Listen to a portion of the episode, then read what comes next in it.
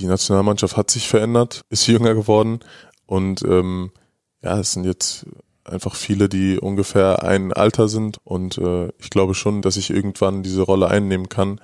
Natürlich braucht sowas auch Zeit. Ähm, bei der U21 bin ich jetzt, glaube ich, drei Jahre gewesen, ähm, als Jüngster angefangen und als Ältester aufgehört und ähm, das war am Anfang da natürlich auch noch nicht so und hat sich dann so entwickelt und äh, genauso würde ich es mir natürlich wünschen, wenn das bei der A-Nationalmannschaft auch so wird.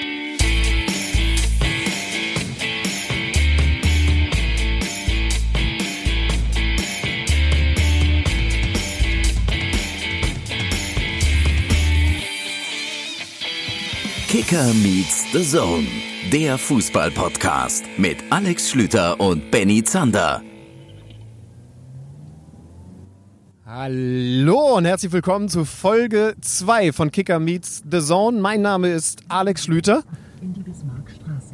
Das war die zweitwichtigste Stimme dieser Folge, das Navigationssystem aus dem Auto des Mannes, der es nach nur einer Folge geschafft hat, alle Kritiker zu überzeugen, die Frauenherzen zu brechen und tatsächlich sein Automobil für Folge 2 zur Verfügung zu stellen. Benny Sander. Hey, Ach, dieses Navi nervt auch jetzt schon ein bisschen. Ne? Wir sind gerade auf dem Weg in die Bayer Arena. Wir sind gerade am durch Leverkusen fahren tatsächlich, denn wir treffen heute, ihr habt ja in der Folgenbeschreibung schon gesehen, Jonathan Tah und führen ein Interview mit dem. Und ich habe mir gedacht, ich hole den Schlüter, der ist wegen des Supercups ja sowieso hier in der Ecke. Äh, bin hier rübergefahren mit meiner Karre und wir fahren jetzt gerade und jetzt wird es gleich das erste Mal, glaube ich, ein bisschen undurchsichtig, weil wir müssen jetzt gucken, wo wir am Stadion genau rein müssen. Ich hoffe, dass wir uns nicht verfahren. Das ist bei uns beiden nicht unwahrscheinlich. Äh, wollen wir vielleicht an dieser Stelle ganz zu Beginn nochmal ganz kurz lieben Dank an alle sagen, die die erste Folge gehört haben. So viel äh, viele Rezensionen, Bewertungen, Feedback, was wir alles bekommen haben, die die Folge vielleicht auch weiterempfohlen haben. Das hat uns echt sehr, sehr gefreut, dass so viele Leute mit dabei waren bei Folge 1. Definitiv, danke dafür. Ähm, hat uns tierisch gefreut. Wir haben gleich das Ziel auf der linken Seite erreicht. Das geht nicht, da kann ich nicht reinfahren. Das ist eine Schranke. Ja, da kann ich nicht reinfahren. Aber dann die nächste. Ja, aber da ist doch, hier ist doch das Stadion. Ja, stimmt. Das hört jetzt auf. Okay, vielleicht. Wir berechnen die Route kurz neu, aber dann muss es ja doch da gewesen sein. Ich drehe hier mal rum. Okay. Ähm, dreh hier mal rum. Du bist äh, Autofahr erprobt. Wenn ich dein Wochenende so verfolgt habe, warst du eigentlich komplett quer Nord, Süd, äh, Ost, West in der Republik unterwegs. Wohnst du mittlerweile in diesem Vehikel? Das das Navi ist wirklich ein bisschen belastend, muss ich sagen. Also ich wohne hier noch nicht, aber an diesem Wochenende hat sich so angefühlt, weil ich habe mal eben äh, die Strecke Hamburg, Leipzig, Leipzig, Zwickau, Zwickau, Leverkusen. Das sind auf jeden Fall locker, ich glaube, anderthalbtausend Kilometer, die ich äh, abgezogen habe an diesem Wochenende. Aber was tut man nicht alles, um mit dem Schlimmmann hier einen äh, schönen äh, Podcast aufzuzeichnen, mit einem immerhin Nationalspieler, muss man ja sagen. Oh, also, der Fahrradfahrer kann aber auch ein bisschen mehr Abstand zu uns halten. Er vertraut dir. Es lässt uns auch keiner rein mehr jetzt, ne, hier tatsächlich. Ja, Aber vielleicht haben die Leute auch ein komisches Gefühl, wenn wir hier mit einem Mikrofon rumfuchteln, während äh, man durch Leverkusen fährt, sollte man das nicht zwingend tun. Ähm, ja, komm, wir suchen jetzt mal das Ziel. Ich bin ja beim Supercup gewesen am Donnerstag. Jetzt komm. Vielleicht auch mal ein bisschen motivierter, optimistischer, aggressiver rein in die Lücken, in die noch so kleinen Lücken. Äh, So wie Jaden Sancho. gute Überleitung. Oh yeah. The Zone war beim Supercup in Dortmund quasi unser erstes großes Event. Jetzt, da wir die Bundesliga übertragen dürfen, freuen wir uns tierisch. Supercup war der Start. Ich hatte den ganz, ganz großen Spaß, moderieren zu dürfen. Und ähm, als das alles vorbei war, oh, jetzt sind wir wirklich da. Als das alles vorbei war, denk an die Fahrradfahrer hier rechts. Jetzt bist du einfach an der Schranke vorbeigefahren.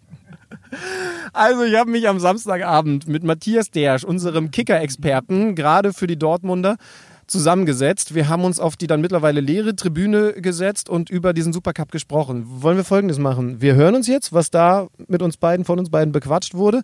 Du suchst eine vernünftige Parkmöglichkeit und dann kriegen wir es hoffentlich pünktlich hin, Jonathan Tah zu interviewen. Ist das okay? Ich würde schon sagen, aber du müsstest mir noch mal helfen. Wo sind denn diese Fahrradfahrer jetzt? Die waren doch gerade noch hier. Sie sind direkt unter uns. Es ist 23.45 Uhr. Ich sitze im Signal Iduna Park und zwar nicht alleine, sondern mit dir, lieber Matthias. Äh, ist es dein Wohnzimmer hier? Habe ich das vorhin richtig, als wir auf dem Weg hier hochgegangen sind zu den Tribünen, formuliert? Ja, ich gehe hier zumindest äh, äh, deutlich länger hin, als ich in meinem aktuellen Wohnzimmer äh, lebe. Also äh, mache das jetzt seit, pff, lass mich überlegen, Thomas Dolls letztem Halbjahr. Das müsste Januar 2008 gewesen sein, als ich angefangen habe. Ähm, die Arschabrede habe ich quasi äh, mit als Startschuss erlebt und ja, seitdem komme ich hier hin und äh, ja, von daher irgendwo berufliches Wohnzimmer ist es definitiv oder Schreibtisch, nennt wie es wollt. Thomas Dolls letztes Halbjahr könnte auch ein schöner Buchtitel sein von einem kreativen Lyriker. Ähm, wir haben heute den Supercup erlebt. Borussia Dortmund ist Supercup-Sieger 2019. Wie hast du das Spiel erlebt, also allgemein? Ich fand, das hat äh, sehr gut angefangen, sehr intensiv. Der BVB war sehr bemüht, direkt von Anfang an eigentlich zu zeigen, dass sie äh, anders auftreten wollen jetzt im kommenden Jahr, als sie es äh, in der vergangenen Rückrunde in München getan haben. Das war ja schon sehr hasenfüßig damals. Ähm, und das war heute mutig. Ähm, die Bayern haben so ein bisschen gebraucht. Ich fand so 20, 25 Minuten. Da hat dann äh, Akanji einen Fehler gemacht und hat sie zu einer Doppelchance mehr oder weniger eingeladen. Danach waren die Bayern im Spiel. Ähm, die Tore kamen dann in der zweiten Hälfte. Ähm, auch da im Grunde ähnlich wie in der ersten Hälfte. Dortmund von Anfang an eigentlich voll da, hat weniger Fehler gemacht in der Phase, hat dann einen der Bayern ausgenutzt zur eigenen Führung und dann ähm, letztlich irgendwann das 2 zu 0 draufgesetzt. Damit war dann ähm, das Spiel auch erledigt. Da hatten die Bayern dann einfach nicht mehr die Substanz. Da hat man gemerkt, es ist noch, noch Vorbereitung jetzt, um da wirklich zurückzukommen. Ich denke, das sähe in einem Pflichtspiel, in einem richtigen Pflichtspiel im, im, im Ligabetrieb sicherlich anders aus. Ähm, so denke ich, ein Unentschieden wäre möglich gewesen. Die Bayern hatten ihre Chancen, äh, vor allem in der, in der Phase dann nach dem 0-1. Aber der Sieg von Dortmund geht, glaube ich, aufgrund der Chancenverteilung, aufgrund der etwas äh, kraftvolleren Szenen der Dortmunder durchaus in Ordnung. Das hast du angesprochen. Klar, es ist nur ein Vorbereitungsspiel, auch wenn offiziell natürlich Pflichtspiel und es ist ja auch ein Titel, den sie geholt haben, die Dortmunder. Aber das war natürlich auch ein Thema bei uns in der Berichterstattung auf The Zone. Äh, ich habe dann auch viel mit Marco Reus und, und vorher Aki Watzke drüber gesprochen. Prestige ist da. Wo ordnet man dieses Spiel jetzt ein? Ist es trotzdem ein Ausrufezeichen von der Borussia gewesen? Ach klar, ich meine, dass die vor dem Supercup immer erzählen, dass das im Grunde nicht wichtig ist, ist ja verständlich. Die könnten ja verlieren und man will natürlich nicht mit einem Dämpfer in die Saison starten. Aber in dem Moment, wo Dortmund den Supercup gewinnt, ähm, das erste Mal den Bayern so ein bisschen die lange Nase zeigt, in einem Jahr, wo ja auch Dortmund sehr offensiv gesagt hat, dass sie äh, die Chance ergreifen wollen, Meister zu werden, ähm, ist das natürlich ein erstes Ausrufezeichen. Ich habe gerade mit Nico Schulz und in der Mixzone gesprochen, der sagte, wir wollten ein Zeichen setzen. Das sagt ja schon alles. Äh, und ich denke, das hat der BVB durchaus getan in dem Spiel.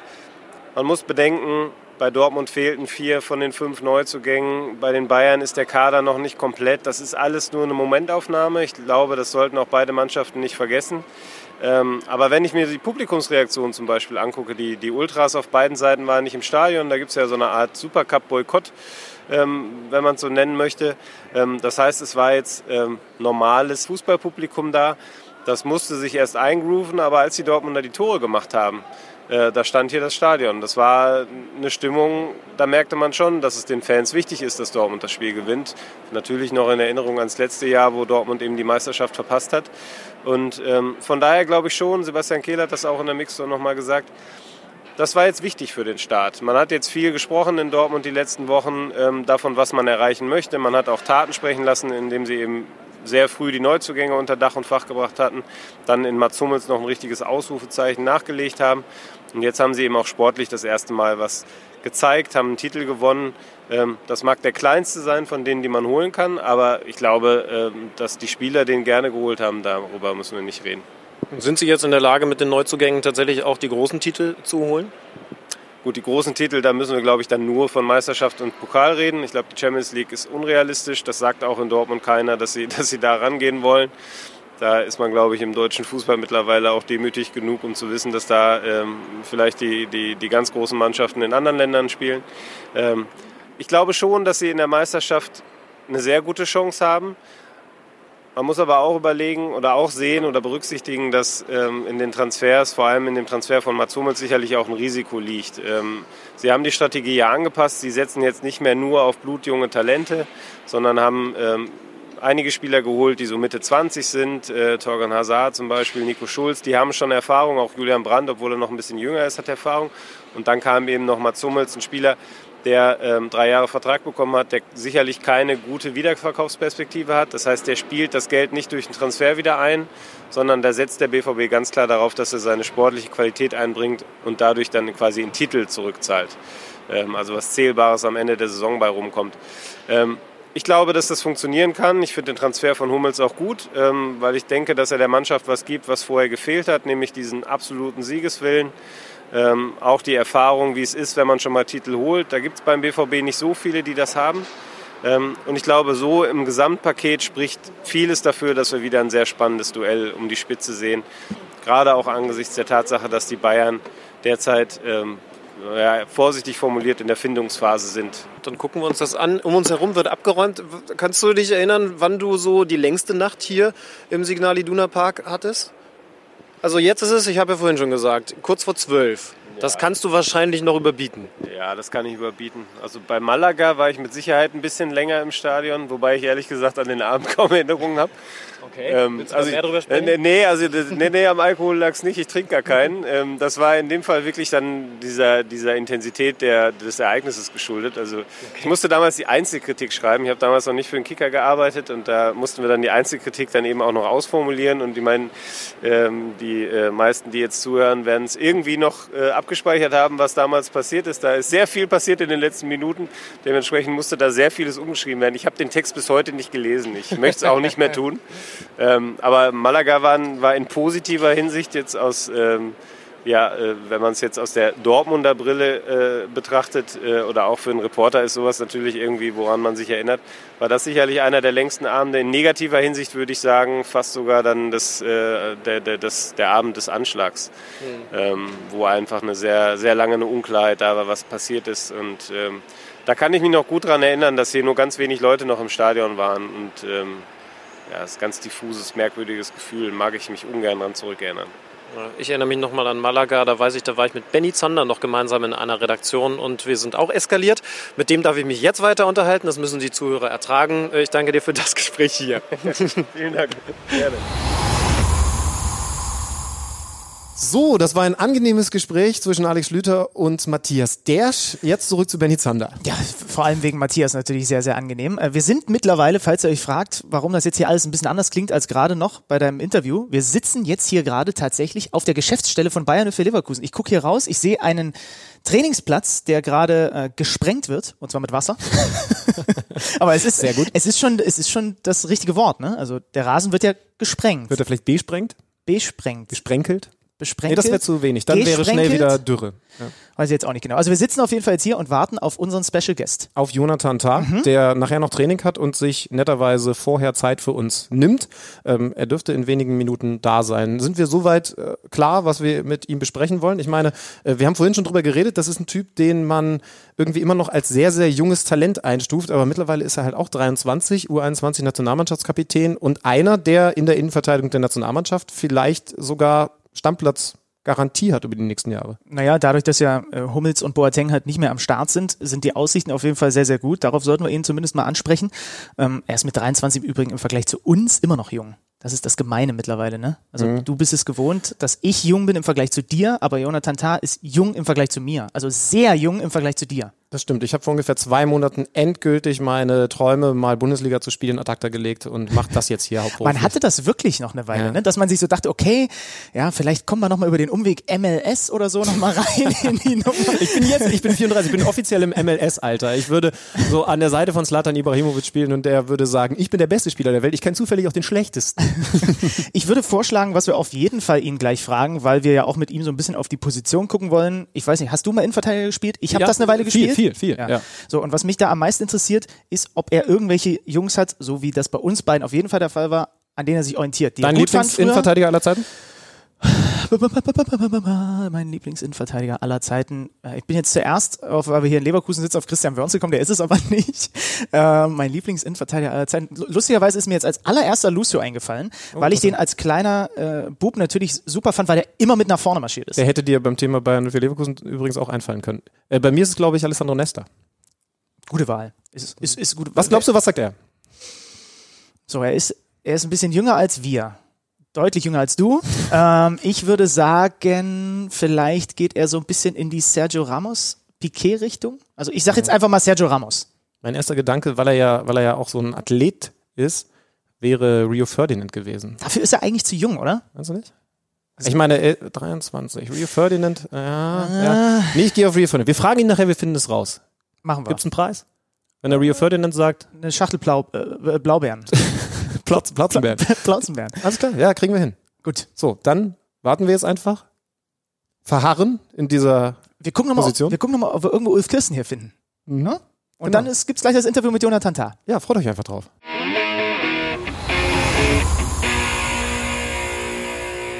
Ja, da ist er auch schon. Pünktlich, fast auf die Sekunde genau, gleich hat er noch Training. Jonathan Tah äh, ist zu uns gestoßen. Schön, dass du dir die Zeit nimmst, dass du uns hier quasi einlädst. Das ist tatsächlich das erste Mal, dass wir zusammen auch so podcastmäßig mal bei einem Verein eingeladen werden, vor Ort, hier glaube ich im Büro eures Pressesprechers oder so sitzen. Genau. Also schön, dass du da bist auf jeden Fall. Ja, freut mich auch. Ähm, Freut uns. Benny hat viel Hausverbot bei einzelnen Bundesliga-Vereinen. Schön, dass Leverkusen uns lässt. mal gucken, ob sich das nach dem Interview vielleicht noch ändert. Ähm, wir erwischen dich jetzt quasi ganz am Ende der Vorbereitung. Ihr hattet, glaube ich, gestern das Genau. letzte Testspiel ne, gegen Valencia, knapp Genau. verloren. Ähm, für dich eine bisschen gesplittete Vorbereitung, auch noch durch die, durch die U21 EM und so weiter. Hättest du gern noch ein bisschen mehr frei gehabt oder noch ein bisschen mehr Luft, bis es dann jetzt direkt wieder mit Pokal weitergeht und die ersten Punktspiele anstehen? Also fühlst du dich einigermaßen erholt trotz dem Pensum, was du hattest im Sommer? Nee, ich fühle mich schon relativ erholt. Ähm, ich glaube, drei Wochen reichen. Ähm, klar, es war komisch, weil äh, ich war im Trainingslager nicht dabei. So vorher war es immer so, dass ich dann spätestens zum Trainingslager wiedergekommen bin. Das war diesmal nicht so. Deswegen, das hätte sich komisch angefühlt, wenn ich noch länger irgendwie frei gehabt hätte. Ich hätte jetzt so gedacht, halt, ähm, so richtig hast du, hast du ja, hat dir der Fußball ja nicht gefehlt über die Sommerpause. Ist die Vorfreude, der Bock auf die neue Saison jetzt wieder zu zocken trotzdem groß genug? Auf jeden Fall, auf jeden Fall. Ich habe sowieso immer Bock auf Fußball und äh, ja, es war dann schon so. Ich lag am Strand, dann war ich mal auf Instagram und dann habe ich gesehen, wie die Jungs schon am Trainieren sind und dann hast du automatisch wieder Bock äh, da zu sein, wieder Bock zu trainieren, zu spielen und ja, Bist du einer, der dann im, im Urlaub wirklich den Ball komplett zur Seite legt oder ist dann schon so am Strand auch irgendwie Ball hochhalten und so angesagt, weil du es nicht lassen kannst? ja schon. Also Ball ist irgendwo immer da ähm, und äh, Sport allgemein muss ich immer irgendwie was machen. Da kann ich jetzt nicht drei Wochen am Stück irgendwie nur rumliegen und nichts machen. Das geht nicht. Ähm, Jetzt seid ihr ja in der Vorbereitung logischerweise sehr weit, weil es dann nächste Woche, Ben jetzt gesagt, mit dem Pokal losgeht. Das heißt also, ihr habt jetzt so diese richtig harten Phasen des Konditionbolzens hinter euch. Ist das auch immer so die eklige Zeit oder, oder für dich als Vorzeigeathlet schon alles okay? Ähm, ja, also der Trainer bei uns gestaltet das natürlich ein bisschen anders. Ähm, ist nicht das typische, die erste Woche einfach nur ohne Ball laufen. Hat immer was mit dem Ball zu tun, deswegen ist es gar nicht so schlimm. Klar, es ist sehr intensiv, das Training, was wir machen, aber hat halt immer was mit dem Ball zu tun. Deswegen Okay. ist das für uns, glaube ich, äh, angenehmer, als wenn wir einfach nur stur laufen würden. Aber es gibt schon so diese berühmten Laktattests und so. Kannst du, kannst du uns erzählen, wie viel da du da in der Mannschaft gibt es da ein Ranking gewesen bist? Die, diese Streberbänders werden ja wahrscheinlich noch vorne gewesen sein. So schätze ich sie ein. ähm, ja, die sind wahrscheinlich sehr weit vorne. Ich weiß nicht, wo ich da im Ranking bin. Ich weiß nur, dass alle gesagt haben, ey, Respekt, äh, ich bin, ich habe lange durchgehalten Okay. und ähm, der Laktatwert an sich, weiß ich nicht. Okay, aber ich meine, dafür, dass du auch spät eingestiegen bist, haben sie gesagt, hey, sauber, du hast dich offensichtlich am Strand fit gehalten. Genau. Das ist doch ganz gut. Und, die, Muss und ja auch gut aussehen da, ne? ja klar, heutzutage zur Instagram-Zeit. da kann ich nicht mitreden, tut mir leid. Äh, äh, und die Bänders sind wirklich so, so ein bisschen strebermäßig, was das angeht. Also was so, was so Training, Ehrgeiz im Training und so weiter, so wie man die sich vorstellt. Ja, was heißt Streber? Ich äh, bezeichne sie als sehr professionell, ähm, weil sie einfach wissen, was, was dazugehört, um irgendwie, ähm, die hatten, die hatten halt schon sehr viele Verletzungen sehr viel zu kämpfen gehabt und äh, ich glaube, wenn die das nicht machen würden, dann, dann wäre es halt äh, echt schwierig für die, ähm, weil die dann vielleicht ein bisschen anfälliger sind als andere und äh, ja, die sind da schon hochprofessionell. Ich kann mir, also es sind sympathische Jungs, ich glaube, das kannst du bestätigen, aber ich Ja. glaube, wenn ich mit denen zusammenspielen würde, das wären so diese beiden Kerle, die ich hassen würde, wenn man dann diese Dauerläufe macht, weil man selber komplett an der Grenze ist und die lächeln da vorne noch. So, so stelle ich es mir einfach vor. Aber wahrscheinlich können sie nichts dafür, dass sie so Laufhunder sind. Ja, die sind einfach, äh, selbst wenn man merkt, dass es für die hart wird, die denken nicht eine Sekunde daran, irgendwie aufzugeben oder aufzuhören. Die ziehen das bis zum Ende durch, das ist denen scheißegal. Die gucken nicht einmal nach hinten. Und hilft euch ja auch. Also ist ja nicht Klar, so, als, als, klar. als wären die nicht total wichtig für euch. Lass uns äh, generell mal ein bisschen jetzt auf den Kader gucken. Hat sich ein bisschen was getan. Wir haben vorhin ein bisschen drüber gesprochen tatsächlich. Ich habe mir lustigerweise hier vorhin äh, irgendwo an, an so einem Kiosk hier in Leverkusen, äh, wo wir auch heute Nacht gepennt haben, das, das Kicker-Sonderheft gekauft und habe mir nochmal euren Kader angeguckt. Veränderungen, Neuzugänge. Ich meine, klar, dem hier bei Amiri, das ist alles da haben wir sowieso auf der Kappe. Und dann haben wir uns ein bisschen gekabbelt, weil ich gesagt habe, die haben zwar Julian Brandt verloren, aber auf dem Papier ist die Mannschaft für mich stärker als letztes Jahr. Schlüti ist da nicht ganz so mitgegangen, hat es ein bisschen Ne, ja, anders gesehen? Also ich, ich habe so ein bisschen aus der Warte gesehen, dass ihr letztes Jahr so eine geile Mannschaft hattet, bei der gerade dieser junge Kern so so präsent war und man hatte immer das Gefühl, ihr habt unglaublich Spaß am Fußballspielen und da hat natürlich dieser Verlust von Julian Brandt dann irgendwo wehgetan. Kannst du gleich so ein bisschen erklären, aber ähm, schätze es ruhig ein. Also hast du das Gefühl, ihr seid besser oder ähnlich gut wie vergangene Saison? Boah, ich würde schon sagen, dass wir uns verstärkt haben. Ähm, klar war es mit Julian so, der ist lange hier gewesen. Ähm, seit er seit er jung war, seine Profikarriere war er nur in Leverkusen und ähm, natürlich war das dann eingespielter und äh, hat die die Abstimmung hat einfach super gepasst, dann auch noch mit Kai am Ende, die haben ja ein super Duo dargestellt. Ähm, aber ich glaube nicht, dass wir das mit den neuen Spielern nicht auch hinbekommen können. Es braucht natürlich Zeit. Äh, die brauchen auch Zeit, hier erstmal anzukommen, auch äh, sich an unser Spielsystem zu adaptieren und äh, alles so zu verstehen. Aber ähm, im Großen und Ganzen glaube ich schon, dass wir uns verstärkt haben. Aber wird bei so einer Personalie wie Julian Brandt dann drüber geredet? Also ähm, nimmt er dich dann mal kurz zur Seite und mit, mit Kai hat er ja, glaube ich, auch ein enges Verhältnis und sagt dann so, ey, pass auf, da ist jetzt ein Angebot, ich kann mich weiterentwickeln, weil man ja immer diese romantische Vorstellung hat, boah, dieser, dieser coole junge Haufen, hoffentlich bleiben die noch viele Jahre zusammen. Ihr habt jetzt da immer noch sehr, sehr viel Talent, aber er hat eben doch einen anderen Weg gewählt. Ja, es hat sich schon irgendwo ein bisschen angebahnt. Ähm, klar, mit denen, mit denen er enger ist, hat er, hat er dann vielleicht mal öfter darüber geredet. Ich glaube mit Kai am meisten. Okay. Und ich glaube, der wusste es dann auch als erstes. Aber ähm, ja, man hat es dann irgendwann schon so ein bisschen gemerkt, dass er drüber nachgedacht hat zumindest. Und irgendwann war es dann eh klar.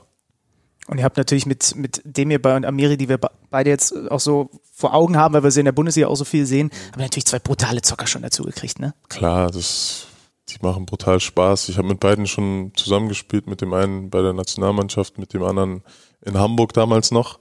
Und äh, ja, es sind äh, brutale Fuß Zocker, die können brutal Fußball spielen und äh, passen halt auch perfekt in unser System rein.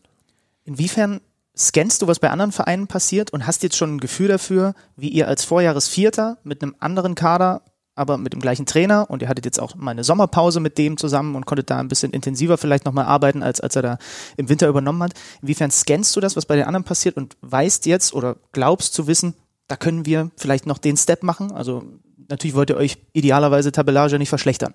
Genau. Ähm, ich gucke, um ehrlich zu sein, nicht so viel auf die anderen, was die jetzt machen. Klar bekommt man das mit, wer welchen Transfer gemacht hat und sowas. Aber ähm, ich versuche da eigentlich immer, so viel es geht, nur auf uns zu schauen. Und wie schon gesagt, ich glaube, wir haben uns verstärkt. Ich glaube, dass es noch Zeit braucht, bis, bis diese Abstimmungen einfach äh, perfekt wieder passen. Ähm, aber es ist möglich und es ist auch möglich, dass wir, dass wir vor allen Dingen auch tab tabellarisch uns äh, dieses Jahr verbessern. Ja. Ähm, du hast ein bisschen angesprochen, Peter Bosch ist äh, jetzt noch nicht so lange, aber eine Weile. Ähm, du hast gesagt, die Neuzugänge passen in das System, in den Fußball, den ihr spielt. Wie würdest du den beschreiben? Was ist das für eine Art Fußball? Auf jeden Fall Ballbesitzfußball. Der Trainer möchte immer, dass wir den Ball haben. Und ähm, wenn wir ihn verlieren, aggressiv draufpressen und so schnell wie möglich wieder erobern. Und ähm, ja, dem Gegner so wenig wie möglich Zeit lassen, dass er den Ball hat. Und äh, ja, die Spieler, die neu dazugekommen sind, die können A gut Fußball spielen und B sind das auch, die können fighten, die können kämpfen, beißen und äh, das braucht man einfach für dieses aggressive Spiel. Und ähm, deshalb habe ich gesagt, dass sie halt super reinpassen. Und ihr habt jetzt ein bisschen Vorbereitung gehabt, anders als ähm, direkt zum Start von Bosch, der übernommen hat innerhalb der Saison, während der Saison. Ist es dann ein Vorteil, dass man jetzt noch einmal sehr in Ruhe an solchen einzelnen Mechaniken feilen kann? Klar, ich glaube, dieses Spielsystem, damit wirst du nie auslernen. Also du wirst immer irgendwas finden, wo, woran du noch arbeiten kannst, was du verbessern kannst.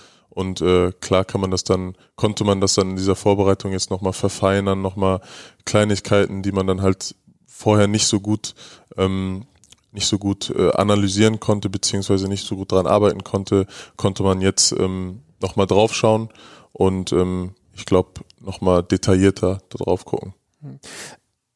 Ich habe mit Benny vorab mich natürlich auch über diesen Leverkusener Kader ausgetauscht. Und du hast schon gemerkt, also mich hat das begeistert, was ihr da letzte Saison gemacht habt. Und natürlich haben ganz, ganz viele von Kai Havertz geredet, so der Durchstarter. Mhm. Du bist jemand, der ihn jetzt sehr gut kennt. Ähm, mittlerweile gibt es Leute, die sagen, ich glaube, Lothar Matthäus hat es gesagt, ne, der Typ wird Weltfußballer werden. Ähm, du hast mittlerweile allein über die Nationalmannschaftszeit auch viele andere Topstars kennengelernt. Wo würdest du ihn selber einordnen, was sein Talent angeht? Was sein Talent angeht, glaube ich, gibt es da keine Grenzen nach oben. Ähm, aber wie, wie jeder weiß, äh, gehört nicht nur Talent dazu, sondern auch harte Arbeit. Und meine Meinung ist, dass wenn er weiter hart an sich arbeitet und nie zufrieden ist, dass er es bis nach ganz oben schaffen kann, ja. Hm. Das heißt, ähm, tatsächlich vielleicht mal ähm, bei einem bei einem richtig richtig großen Verein äh, Barcelona Real ähm, angreifen, weil er einer ist, der das Potenzial dafür mitbringt? Meiner Meinung nach auf jeden Fall. Ja. Glaubst du, man tut ihm Gefallen mit dieser, mit dieser Euphorie und mit diesem, mit diesem Label? Weil ich meine, ich finde ja, finde ja ganz interessant, dass ihr ja durchaus, dass man euch ein bisschen vergleichen kann. Du warst ja auch, hast alle Jugendnationalmannschaften durchlaufen, was Leistungsträger, alle haben gesagt, der kommt mal dahin und an ein bestimmtes Level ran, ihr habt beide die Fritz-Walter-Medaillen gewonnen und so weiter. Tauscht ihr euch auch über diese Art von Erwartungshaltung, von Druck aus? Ist das was, was ihn zum Beispiel komplett kalt lässt? Gibt es ihm da manchmal Tipps? Wie läuft denn das bei euch? Mm, ja, er ist ja sowieso eher so ein entspannter Typ, mhm. aber klar weiß ich, dass, dass das manchmal ein Druck für ihn ist natürlich und äh, auch jetzt, dass in dieser folgenden Saison jetzt alle wieder erwarten, dass er das Gleiche oder sich noch mehr verbessert und ähm, klar redet man da manchmal drüber und äh, sag ihm halt immer, erstens, lass dich nicht von außen unter Druck setzen ähm, und zweitens, sei nie mit dir selber zufrieden, dass du sagst, das reicht mir jetzt, was ich erreicht habe, weil ich sage ihm das halt auch immer, ich glaube, du kannst alles erreichen, was es gibt im Fußball, wenn du halt weiter an dir arbeitest. Und äh, ich glaube, auch weil er so, so ein Typ ist, ähm, dass er das halt auch schaffen kann und dass er nicht einfach sagt, okay, jetzt, das reicht mir, das Level, was ich jetzt erreicht habe, reicht mir. Wie war das bei dir selber? Also Benny hat es gesagt, du hast ja da auch wahrscheinlich immer schon im Fokus gestanden. Ich kann mir vorstellen, du warst äh, gerade auch zu deinen Hamburger Zeiten immer doch irgendwie der hervorstechende Spieler in deiner Mannschaft, hast wahrscheinlich eine Menge Schulterklopfer bekommen, jetzt hast du immer so ein bisschen angedeutet, naja, aber du musst es eben auch wollen, das ist der andere Teil, um es dann wirklich mit dem Erfolg zu packen. Ähm, war das schwer oder hast du da Mentoren gehabt, die dich da in die Richtung gebracht haben? Mm. Ja, es war schon manchmal schwer, natürlich kann ich nicht verleugnen. Aber ähm, ja, mein Umfeld war immer so, dass, dass diejenigen, die mir nahestanden und deren Meinung mir wichtig war, ähm, mir immer gesagt haben, ey, erstens, kein Mensch ist perfekt, auch wenn jeder dir sagt irgendwie, du bist perfekt und du bist der perfekte Spieler und du wirst so und so. Ähm, die haben mich schon immer äh, auch sehr stark manchmal kritisiert. Ähm, auf dem Platz, aber auch äh, in meiner Persönlichkeit Sachen, wo ich mich nicht korrekt verhalten habe vielleicht. Und ähm, dadurch fiel es mir dann nicht so schwer, irgendwie mich zurückzulehnen oder zufrieden zu sein. Mhm. Also, ähm, aber das war schon wichtig, dass ich diese Leute um mich herum hatte. Und konntest du es gut, so Kritik einstecken? Ja, schon. Ja? Schon. Also ich bin, klar, das entwickelt sich auch im Charakter, aber ich bin, glaube ich, ein Mensch, der kritikfähig ist und äh, der weiß, dass es immer was an sich zu arbeiten gibt und äh, dass das auch nichts Schlimmes ist, dass, dass man immer was an sich verbessern kann. Ja. Der aber gleichzeitig auch den Traum gehabt hat, wahrscheinlich als kleiner Steppke mal Bundesliga zu spielen. War das was, was immer präsent für dich war? Klar, auf jeden Fall. Also ich habe bei Altona 93 damals gespielt. Ähm, das war schon so ein bisschen Tradition. Dann habe ich gesagt, der HSV war das nicht, nächstgrößere. Und äh, ja, als ich dann da gespielt habe, das, das war ein unglaubliches Gefühl für mich, weil du warst quasi in der Elite von Hamburg. Ja. Und ähm, ja, dann habe ich irgendwann halt gemerkt, so mit 14, 15, hey, du hast irgendwie die Chance, da hinzukommen, weil früher klar sagst du, ich will Fußballprofi werden, aber Haben wir auch beide gesagt, ja. ja, Wir würden es auch gerne immer noch. wir, wir haben vorhin überlegt, ob, vielleicht in, ob man vielleicht tatsächlich über die MLS nochmal den Umweg machen könnte, aber selbst die ist mittlerweile zu stark für uns. die ist stark, ja, die ist stärker geworden. Ja. Das. Das verhindert leider unseren Also Durchbruch. er ist vor allem deutlich älter nochmal, als er aussieht. Also bei ihm ist der Zug eigentlich abgefahren. Ist okay. Reden, reden, wir, reden wir über dich. Also du hast irgendwann gewusst, es könnte was werden. Dann hast du tatsächlich zum ersten Mal konkret gemerkt, so, ey, du erfüllst dir gerade deinen Traum. Genau, das realisierst du aber nicht mit 12, 13, sondern halt dann erst, wenn du merkst, boah, ich bin jetzt das zweite Jahr schon auf irgendwelchen großen Turnieren, wo ich dann gegen die Jugend von Barcelona spiele oder gegen die Jugend von Arsenal oder keine Ahnung was. Äh, dann kamen die Jugendnationalmannschaften dazu und dann fängst du langsam an, so zu merken, die Chance ist irgendwie da. Und äh, ja, das, dieses Gefühl war natürlich dann, also für mich war das dann so, ich will das jetzt schaffen. Also jetzt merke ich, die Chance ist da, jetzt will ich es unbedingt schaffen. Musstest du dafür auch andere Sachen aufgeben? Also ich meine, dann, wenn du merkst, du bist in den U-Nationalmannschaften, der HSV klopft an, ist es ja wahrscheinlich äh, spätestens vorbei, dass du an einem Freitagabend noch in Clubs gehst oder sowas. Was andere alte, äh, andere Leute genau in dem das war Alter klar, machen. dass du jetzt mit den Abi-Partys und so in die Ecke kommst. Das war, Das war meine große Zeit, weil ich wusste, mit dem Profi wird es wahrscheinlich nichts mehr. ja. Ähm, ja, klar, darauf musstest du natürlich verzichten. Also ich glaube, es glaub, gab auch mal einen Zeitungsartikel, ähm, das war mit 18, glaube ich, da stand, äh, Jonathan Tah hat noch nie einen Club von innen gesehen. ähm, war ein bisschen gelogen. Ich war ein einziges Mal im Club ähm, mit unserer U19 vom HSV damals. Ähm, hatten wir irgendwie einen Mannschaftsabend ähm, und sind dann schon in den Club da reingekommen. Äh, aber ansonsten war ich dann das erste Mal im Club oder feiern hier, als ich dann Krass. in Düsseldorf, Düsseldorf war oder Düsseldorf Leverkusen war. Ähm, ja, und in Hamburg habe ich die Zeit, also manchmal fragen mich Leute, wo kann ich denn in Hamburg feiern gehen? Dann muss ich halt immer Freunde aus Hamburg fragen, weil ich weiß selber nicht, gar nicht, wo, wo Und in, wir können dir sagen, in Hamburg kann man gut feiern. Ja, Also, ja, habe ich auch gehört. Ähm, aber, aber, aber krass, ähm, du hattest aber auch nicht das Gefühl, da was zu verpassen. Nee, nee, hatte ich nicht. Also ich wusste natürlich, ich verzichte darauf, aber ich hatte jetzt nicht das Verlangen danach irgendwie, boah, ich würde jetzt gerne mal feiern gehen. Klar, Zeit mit der Familie und mit den Freunden ist natürlich dann auch manchmal flöten gegangen. Ähm, das war dann schon eher sowas, wo ich gesagt habe, boah, hätte ich vielleicht lieber mal gerne mehr Zeit oder sowas, aber ähm, die haben das halt alle verstanden und äh, deswegen war es auch okay. Bist du, also hast du dich mittlerweile ans äh, in den Club gehen gewöhnt? Ist das was, wo du Spaß dran hast? Oder äh, sind Clubs gar nicht so dein Ding? Äh, nee, also ich bin nie ein typischer Clubgänger gewesen. Okay. Klar war ich ab und zu mal, aber ähm, ist jetzt nicht, wo ich sag, oder wo jeder über mich in der Kabine sagt, das ist derjenige, der immer, immer rausgeht. Aber, aber wenn, Bar oder Tanzfläche?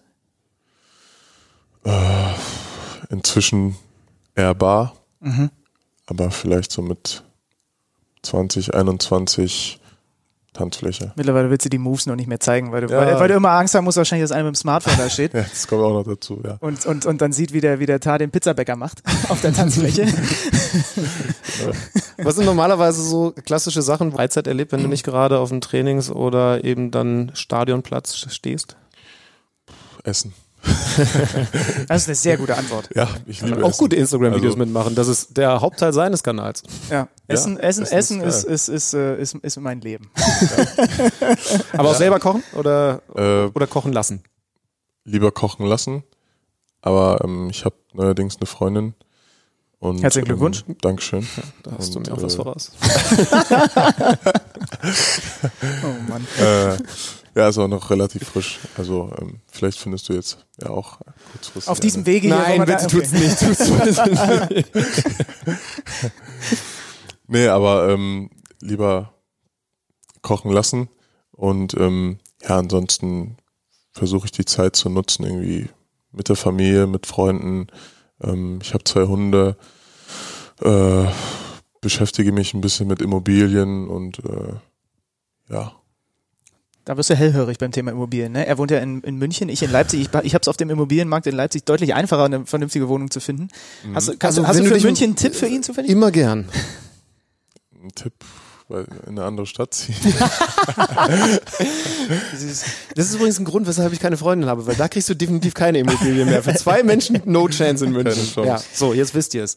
Ähm, was ist denn das eigentlich für ein Freundeskreis, den du dann hast? Ist das tatsächlich Fußballer geprägt oder gibt es da auch viele Jungs, die mit dem, was du beruflich tust, so gar nichts am Hut haben? Ähm, ja, ich habe einen ähm, besten Freund, äh, der, der hat auch mit mir zusammen im Internat gewohnt in Hamburg, ähm, hat quasi dasselbe Ziel verfolgt wie ich, äh, hat es dann nicht ganz geschafft, ähm, auch halt durch Verletzungen und ähm, allen möglichen Kram und äh, war dann einfach nicht das, wofür er bestimmt war und ähm, ja, der ist der ist eigentlich so immer an meiner Seite gewesen und ich an seiner. Das ist so mein, meine engste Bezugsperson. Und ansonsten kann ich eigentlich meine Freunde an einer Hand abzählen. Es gibt wahrscheinlich mehr, die sich meine Freunde nennen würden, aber ähm, ich passe da immer auf mit dieser Bezeichnung. Ja, das ist ein Freund von mir, weil für mich bedeutet das viel, wenn ich sage, du bist ein Freund mhm. von mir. Und ähm, ja, deshalb gibt's da nicht so viele. Weil man da tatsächlich auch Enttäuschungen erlebt und merkt, okay, ähm, der fand das sehr cool, sagen zu können, Jonathan Tah ist mein Buddy, aber eigentlich kann ich nicht so viel auf ihn geben. Genau, genau das ist es. Und äh, ich bin mal, ich, ich mag das nicht viel von mir zu geben, im Sinne von für die Freundschaft zu geben und dann nichts dafür zurückzukriegen. Irgendwie, das ist komisch. Und wenn einer mir seine volle Freundschaft gibt und dann das cool findet oder stolz drauf ist zu sagen, ey, das ist mein bester Freund, dann habe ich auch kein Problem damit. Aber wenn es dann nur darum geht, dann ist da irgendwas falsch. Ja. So eine Sache, die du gar nicht kennst, ne? Freunde? Leute, dass es Leute cool finden, mit dir befreundet zu sein. Das kenne ich tatsächlich. Ich leugne nee, das bis heute. Ja, ähm, bist du ein Zocker? FIFA? Nein. Sowas? Nein? Nein, überhaupt nicht. Also früher viel FIFA gespielt, mhm. weil ich im Internat gewohnt habe, da Standard. Aber äh, seitdem ich alleine wohne. Ja gut, und mit den zwei Hunden, die zeigen dir auch äh, deutlich an, wenn sie jetzt auch mal deine Aufmerksamkeit brauchen. Ne? Genau, genau. Ja. Die, mit denen möchte ich dann draußen Tennisball zocken. Ja, okay. Ja. Äh, ist der, lass uns mal zurückkommen zu deinem Sommer. Hm, U21 EM, du warst Kapitän, bist jetzt quasi rausgewachsen aus der U21, hast jetzt nochmal dieses Turnier gehabt, wo du sie angeführt hast aufs Feld. Ist der Frust, fangen wir mal damit erstmal an, darüber, dass ihr das Finale verloren habt, schon verflogen? Ich glaube, der wird nie verfliegen, aber ähm, irgendwann akzeptierst du es halt ähm, und ziehst deine Schlüssel daraus, ja. Und wie war das als Kapitän für dich? Ich meine, du bist jetzt ja für viele vom Gefühl her, auch für mich, noch ein Youngster, aber du bist 23, also du bist kein Youngster mehr. Du hast mhm. auch so viele Bundesligaspiele schon gemacht. Ist das jetzt auch ein Anspruch, den du an dich selbst hast, bei der Nationalmannschaft, in deinem Verein, die Binde zu tragen, Verantwortung zu übernehmen, Führungsspieler zu sein? Klar, definitiv. Ähm, und es war auch eine komische Situation, weil davor waren ja die Quali-Spiele bei der A-Nationalmannschaft, wo ich dann auch mein erstes Spiel, mein erstes Pflichtspiel gemacht habe für die A-Nationalmannschaft und ähm, dann wusste ich aber, danach gehst du nochmal zu einer U21. Und da habe ich mir schon gedacht, das ist jetzt vorbei. So, ich möchte das Beste daraus machen. Ich habe nochmal dieses Turnier, wo ich alles nochmal zeigen kann und den schönsten Abschluss, den es gibt, ähm, haben möchte. Und ähm, gleichzeitig habe ich auch gedacht, so, das ist danach vorbei. Das ist das letzte Mal, dass du da bist. Und äh, dann ist der volle Fokus auf der A-Nationalmannschaft. Und natürlich denke ich mir das, ich möchte dabei sein, ich möchte Spiele haben, äh, ich möchte gut spielen und ähm, auf jeden Fall habe ich den Anspruch an mich selber. Und auch diese Verantwortung übernehmen, ja, und auch ähm, einer der Führungsspieler sein, der das Wort führt und so weiter, der Jungs, wenn irgendwas nicht klappt, aufrichtet, also auch da voranzugehen. Definitiv, weil die Nationalmannschaft hat sich verändert, ähm, ist jünger geworden und ähm, ja, es sind jetzt einfach viele, die ungefähr ein Alter sind und äh, ich glaube schon, dass ich, dass ich irgendwann diese Rolle einnehmen kann. Natürlich braucht sowas auch Zeit. Ähm, bei der U21 bin ich jetzt glaube ich, drei Jahre gewesen, ähm, als Jüngster angefangen und als Ältester aufgehört. Und ähm, das war am Anfang da natürlich auch noch nicht so und hat sich dann so entwickelt. Und äh, genauso würde ich es mir natürlich wünschen, wenn das bei der A-Nationalmannschaft auch so, auch so wird. Ich war jetzt am Samstag gerade beim Supercup in Dortmund. Ähm, da war ein großes Thema, Mats Hummels jetzt bei der Borussia, Süle auf der anderen Seite, Top-Innenverteidiger. Die einen sagen, das ist der beste deutsche Innenverteidiger, die anderen sagen, nee, das ist weiterhin der beste. Mhm. Das ist genau deine Position. Ähm, hörst du dir sowas an und sagst, ja, streitet man, ähm, aber in ein paar Jahren ähm, ist das mein Name, der dann in solchen Gesprächen fällt? Ähm, ja, ist ja klar, dass, dass zurzeit der volle Fokus auf den beiden ist. Viel passiert, passiert viel drumherum. Ähm, ich glaube, dass es auch noch andere gute deutsche Innenverteidiger gibt, ähm, unabhängig jetzt von mir. Ähm, ja, ich beschäftige mich nicht so viel mit sowas. Also allen Respekt an die beiden, äh, sind überragende Innenverteidiger, auch ähm, coole Typen. Ich verstehe mich mit beiden gut und ähm, ich sage immer, ich ich kann von jedem was lernen und äh, kann von den beiden was lernen. Vielleicht kann einer von denen auch was von mir lernen. So, ich, ich, ich versuche mich gar nicht mit denen zu vergleichen oder zu messen. Ich habe zwei Fragen. Erstens, hast du das Spiel gesehen? Tipp, richtige Antwort wäre ja, auf The Zone, war super. und, zweitens, und im Nachhinein und, beim Kicker nochmal nachgelesen. Genau, das wäre die perfekte, die perfekte Antwort. Antwort. Ja, wir machen eine Medienschulung. Äh, und, und zweitens, wenn du so ein Fußballspiel schaust, als als gelernter Innenverteidiger, das ist ja nun dein Job. Schaust du da, wenn du so ein Spiel neutral schaust, Dortmund gegen Bayern, tatsächlich auf diese Positionen besonders? Ähm, zu der ersten Frage, nein, ich habe das Spiel nicht geguckt. Okay. Du kannst aber nachträglich gucken auf die Zone. Das, ist das, das, ist, ja, das, Problem. ist das Coole. Ja. Das ist echt cool gemacht, der Sohn. Ey. Echt cool. ähm, und wenn ich so ein Spiel gucke, klar, guckt man dann am meisten jetzt nicht. Es ist einfach nicht, weil ich mich mit denen messen möchte oder vergleichen möchte, aber ich gucke natürlich genauer da drauf und kann Situationen besser nachvollziehen, als wenn jetzt ich mir einen Außenspieler angucken würde. Mhm. Und ähm, ja, das ist das ist dann schon so, dass man genau auf diese Position guckt. Hast du das schon in der Jugend eigentlich gespielt oder ist das der klassische Weg, dass du immer weiter zurückgerutscht bist, den es ja häufig mittlerweile gibt, was man hört? Da war eigentlich einer der Bomber in der, in der, in der Jugend erstmal im Sturm oder hat Mittelfeld gespielt und ist dann weiter zurückgerutscht? Oder war es bei dir auch qua deiner Statur, weil du halt einfach eine Maschine bist, so dass du da schon häufig hinten abgeräumt hast? Mm, ja, ich war, als ich bei Altona 93 war, war ich noch Sechser, mhm. aber damals war ein Sechser einfach nur der Abräumer vor der Abwehr. So, der war ich und äh, dann mit, mit 13 noch bei Altona 93 war ich dann Innenverteidiger und zum HSV dann auch nur Innenverteidiger gewesen. Das heißt, du wusstest da relativ früh, so bei anderen schon ein bisschen anders, dass das deine Position wird. Hast du da Vorbilder gehabt, die du dann so in der Phase auch immer beobachtet hast? Eventuell haben Benny und ich ein bisschen spekuliert, wer so dein Innenverteidiger Vorbild sein könnte. Ich sag dir jetzt diesmal nicht, was die richtige Antwort wäre. Ja, ich weiß es eh schon wahrscheinlich. Ja? Habe ich, glaube ich, auch schon oft gesagt. Also ähm, damals war es immer Jerome. Okay, ja, ja. Hattet ihr den vermutet? Wir waren international. Nee, so, weit, äh, so professionell haben wir leider okay. nicht recherchiert. Aber warte mal, wir lassen mal nochmal international eine, mhm. eine, eine, eine Antwort zu. Wenn du noch einen so aus der Lameng jetzt nennen müsstest. England zum Beispiel. Oder lieber ein bisschen nach Spanien gucken, würde ich jetzt sagen. Aber nach Spanien gucken. Ramos? Den hatte ich gesagt. Ah, okay, wen hast du gesagt? Ich habe Rio Ferdinand gesagt, weil ich irgendwie ja, bei der Statur geil. an dich gedacht habe, okay, ähm, halber Punkt, aber wir hätten halt vielleicht auch einfach recherchieren können, dass du natürlich, äh, das fällt mir wieder ein. Ja, aber wir versuchen, immer als wir versuchen ja bewusst immer diese Interviews komplett ohne Recherche zu machen. das ist unsere Stärke, ja. Okay, ja, ähm, Jerome Boateng, also wenn wenn das jetzt so gut läuft, wie man das dir wünschen kann, dann wirst du auch in der Nationalmannschaft sein Nachfolger. Man kann, kann man das so sagen? Man kann es ja ein bisschen gemein vielleicht auch formulieren. Ne? Also Hummels und Boateng sind in der Nationalmannschaft nicht mehr dabei. Mhm. Das hast du denen natürlich nicht gewünscht, gehe ich jetzt mal von aus, aber es ist für dich ja eigentlich ideal gelaufen, oder?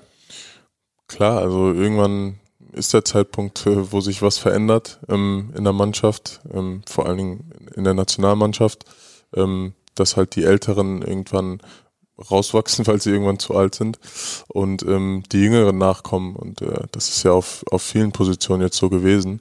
Und deshalb habe ich auch eben gerade gesagt, es hat sich einfach alles verjüngt und ähm, war klar, dass der Zeitpunkt kommt.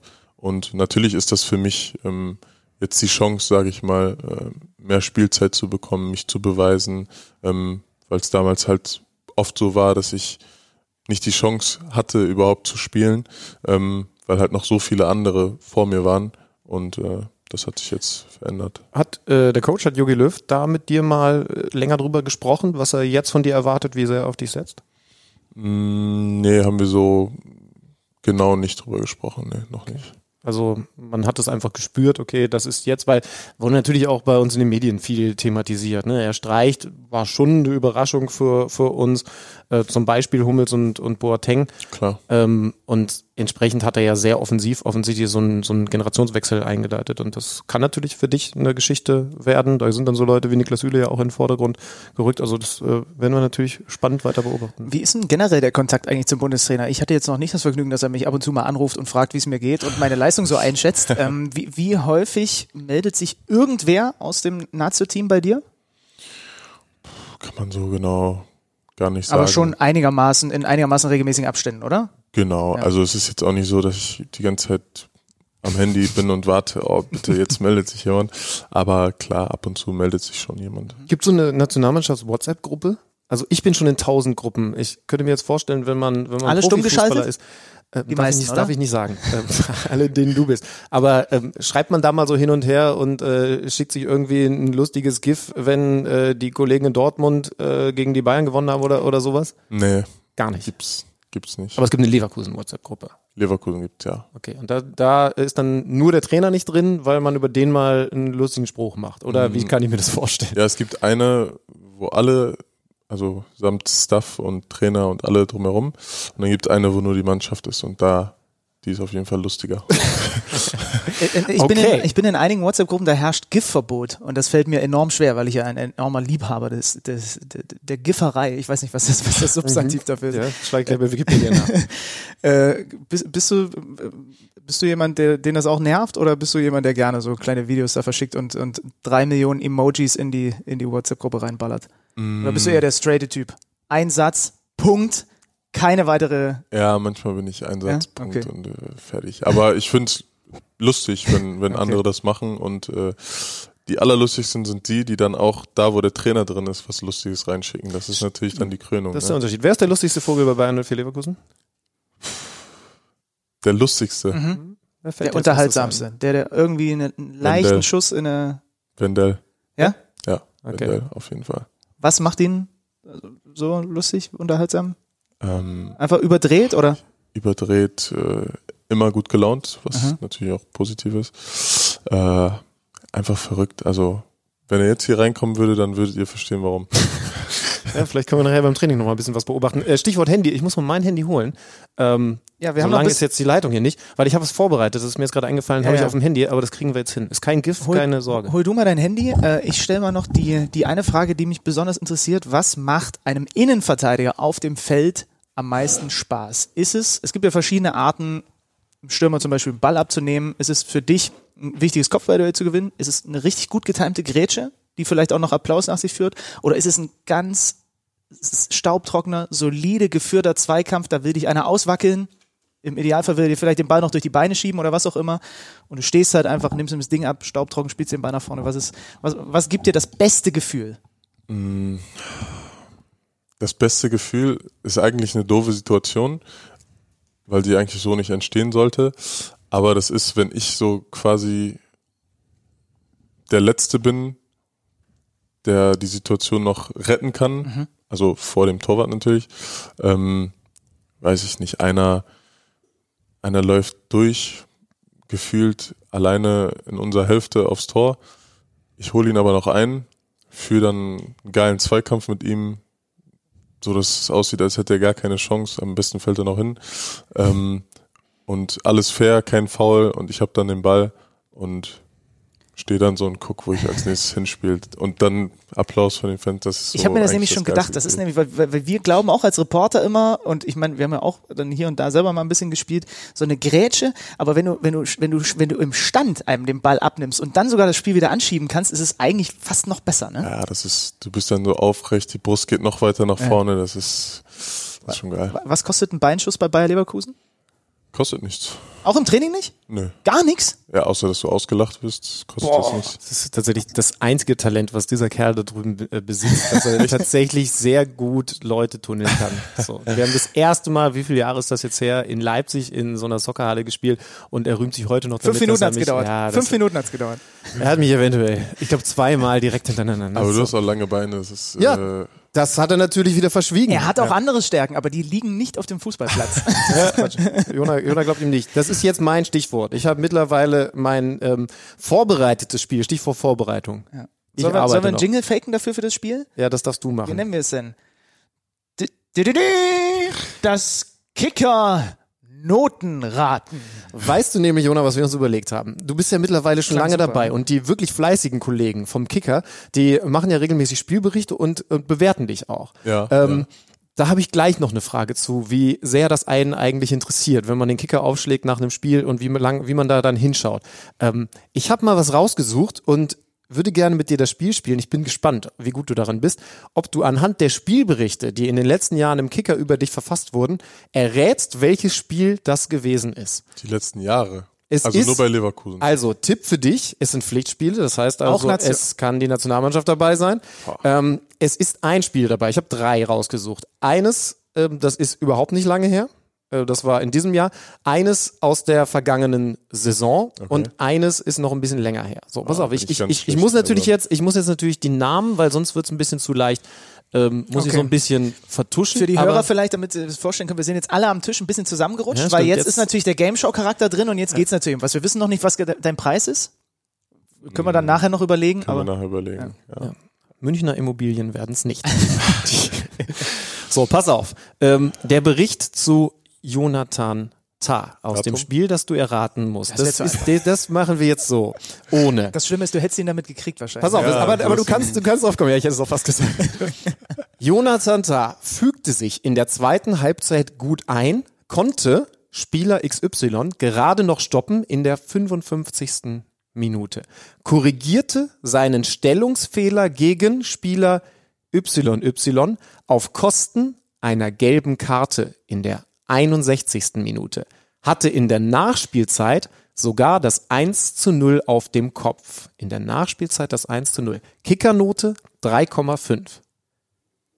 Ich lese nochmal vor, wenn du willst.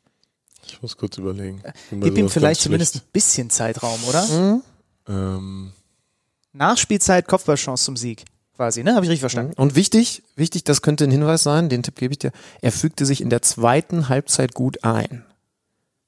Mhm. und gelbe Karte habe ich bekommen. Du hast eine gelbe Karte Das bekommen, du hattest Sehr selten. ja? Tipp, es war nicht im Verein.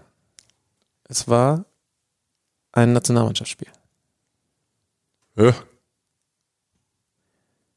Soll ich lösen oder willst, willst du es versuchen? Zeitraum noch? Gib ihm die Chance, komm. Es ist, Ja, also deswegen, der ist, also das ist wirklich der schwerste. Es ist aus dem November 2016. England.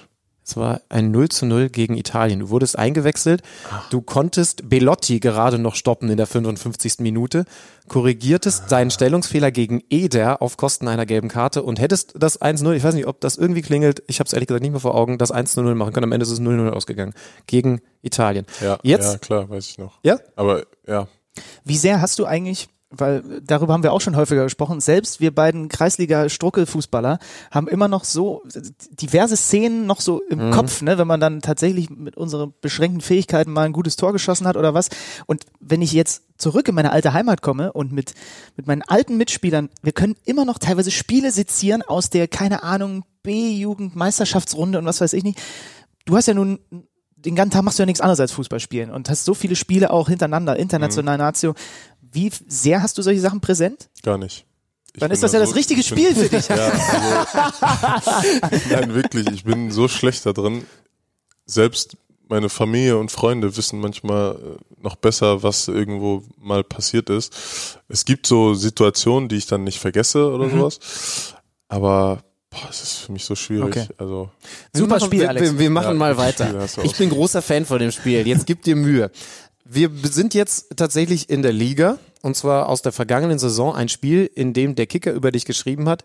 Insgesamt wurde, wurde Jonathan Tah als Abwehrchef wenig gefordert, war aber in den entscheidenden Szenen präsent. Im Zweikampf stark, vor allem in der Luft.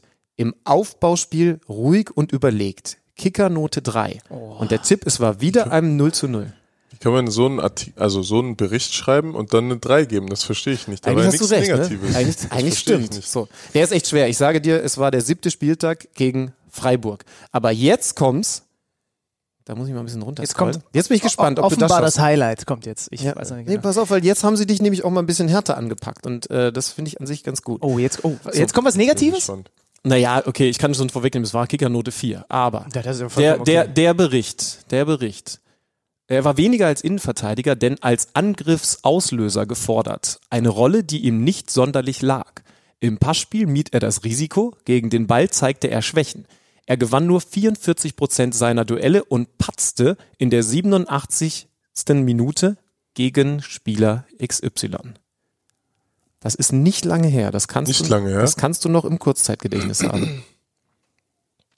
Patzer kurz vor Schluss.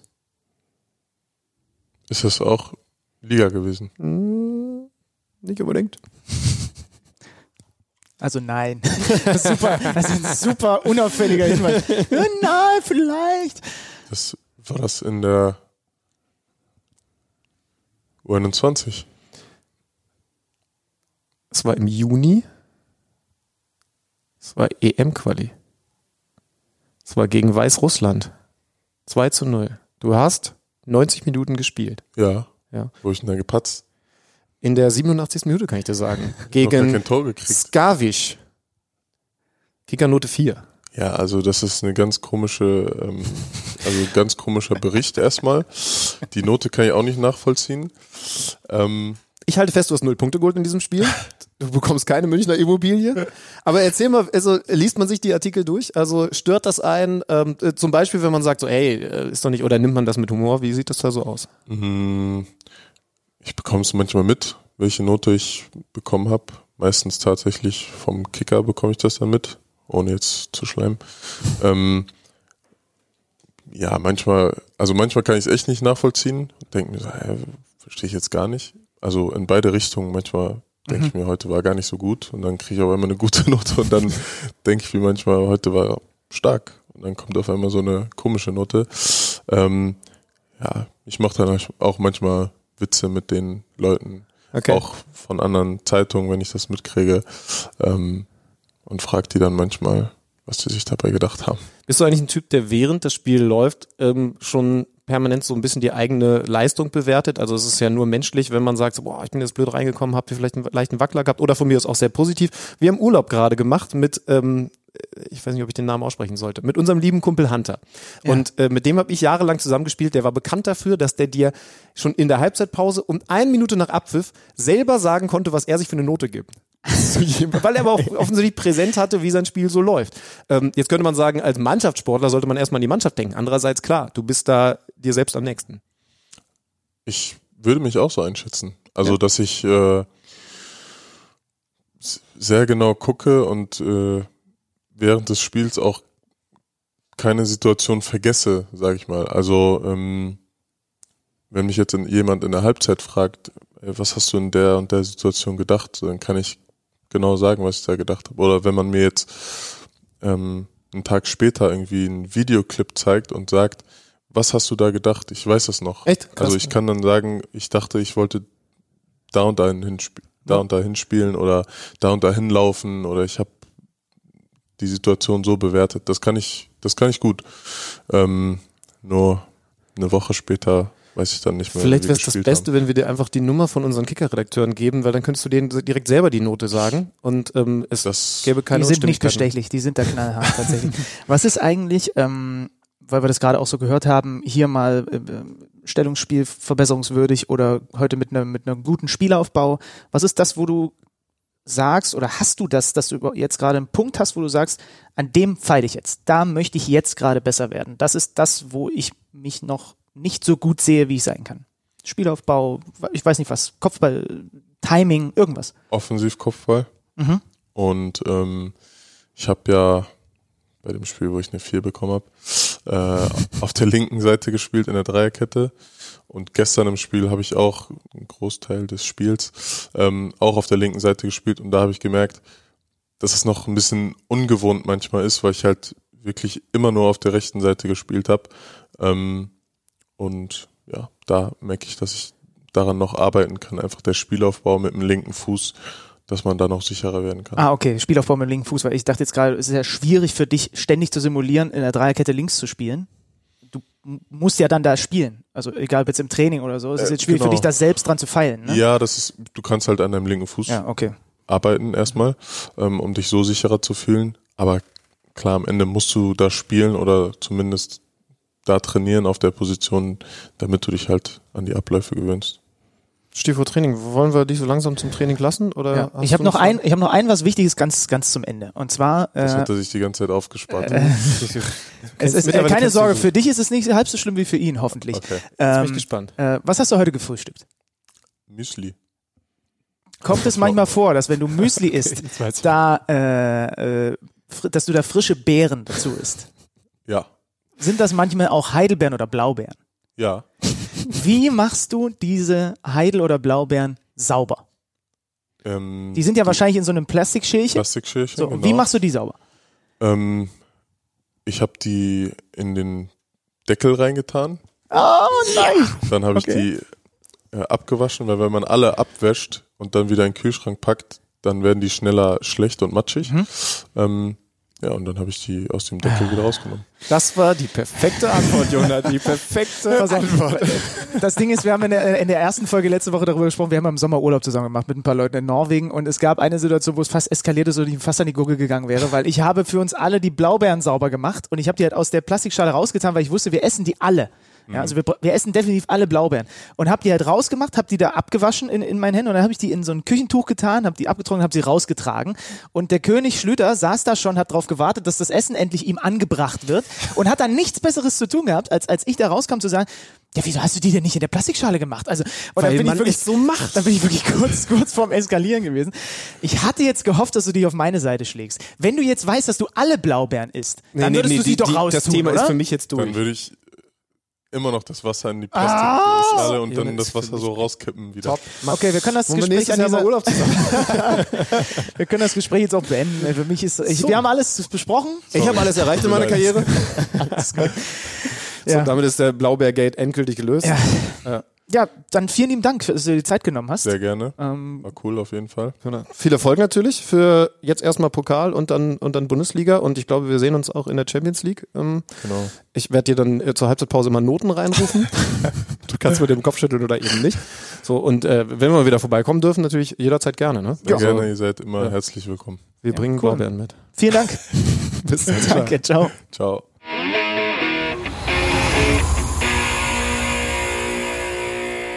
Weg ist er. Zack, weg. Der Tar. So schnell geht das.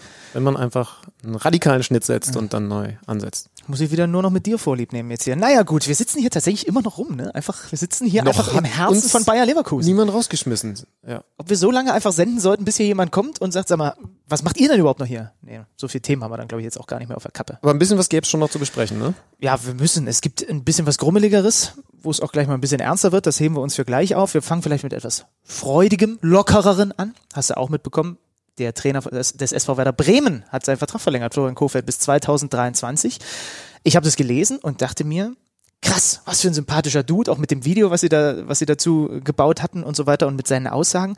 Und dann ist mir aufgefallen, dass Florian Kofeld jetzt schon für mich den Stellenwert beim SV Werder Bremen hat, kurioserweise den damals Thomas Schaaf hatte, obwohl sie damals international gespielt haben, die zweitstärkste Kraft, zwischenzeitlich sogar mal die stärkste Kraft in Fußball Deutschland waren. Jetzt sind sie deutlich unerfolgreicher und trotzdem ist der Typ sehr präsent, einfach dadurch, dass er ein unglaublich angenehmer Mensch ist. Ja. Äh, mir ist auch aufgefallen. Also ich habe einige äh, Werder-Fans im Bekannten, im Freundeskreis, so im Erweiterten.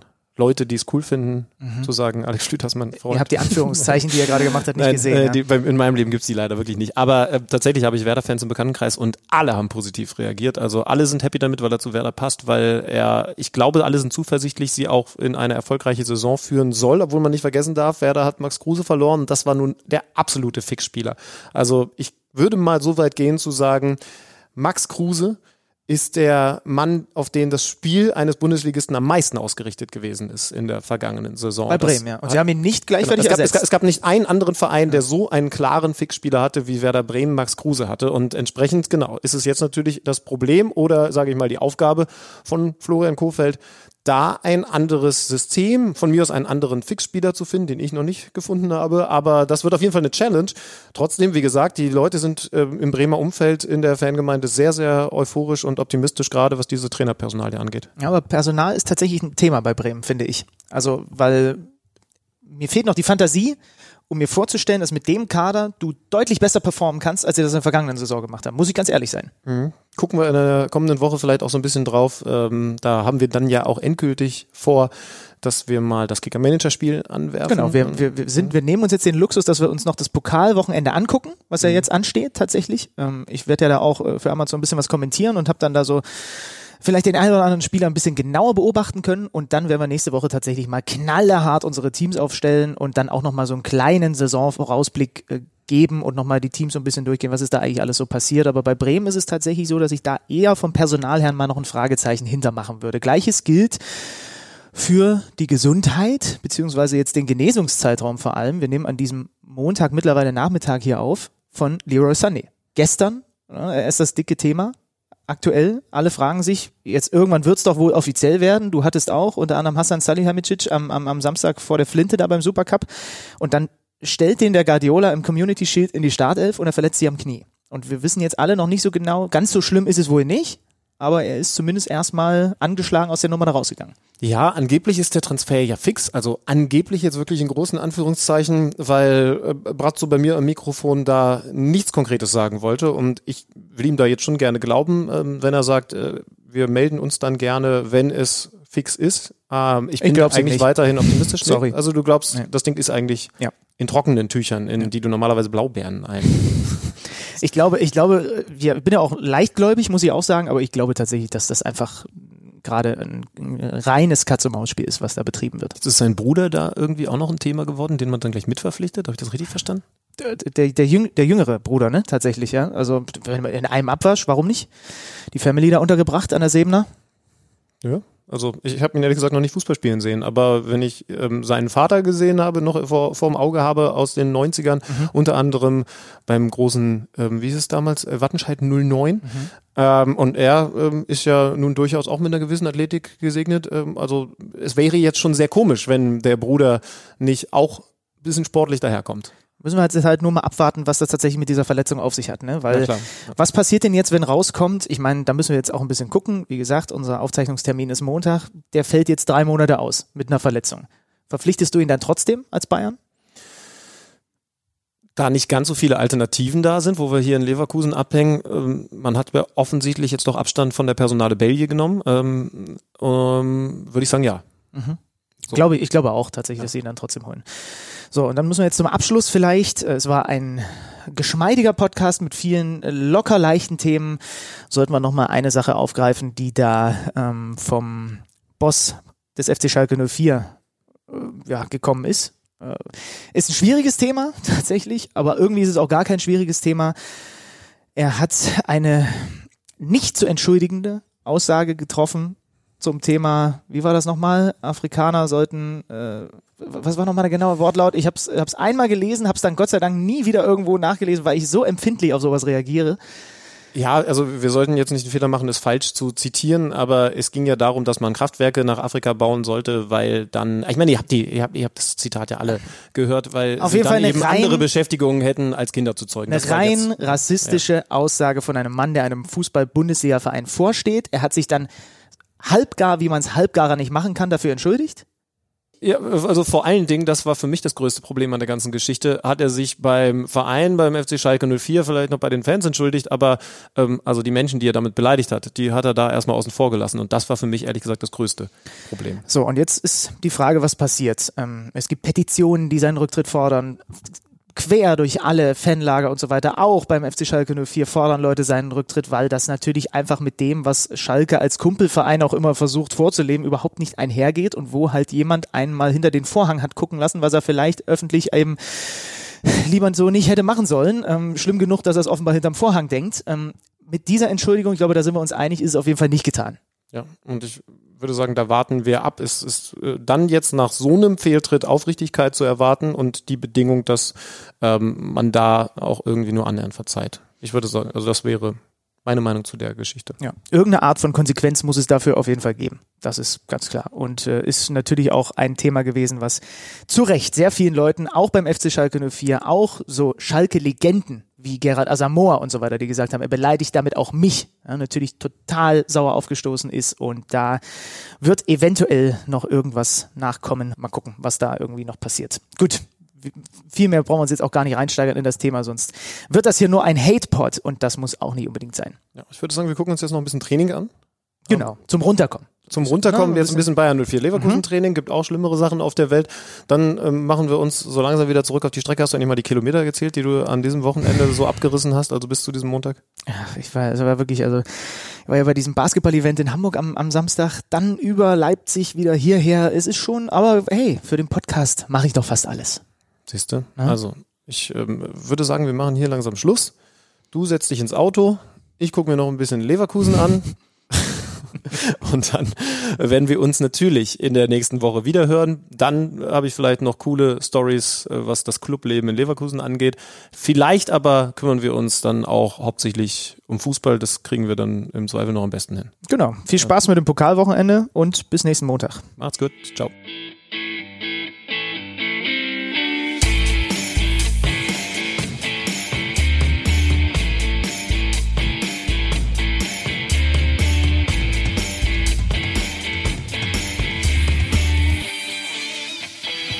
Kicker meets the Zone, der Fußball-Podcast mit Alex Schlüter und Benny Zander.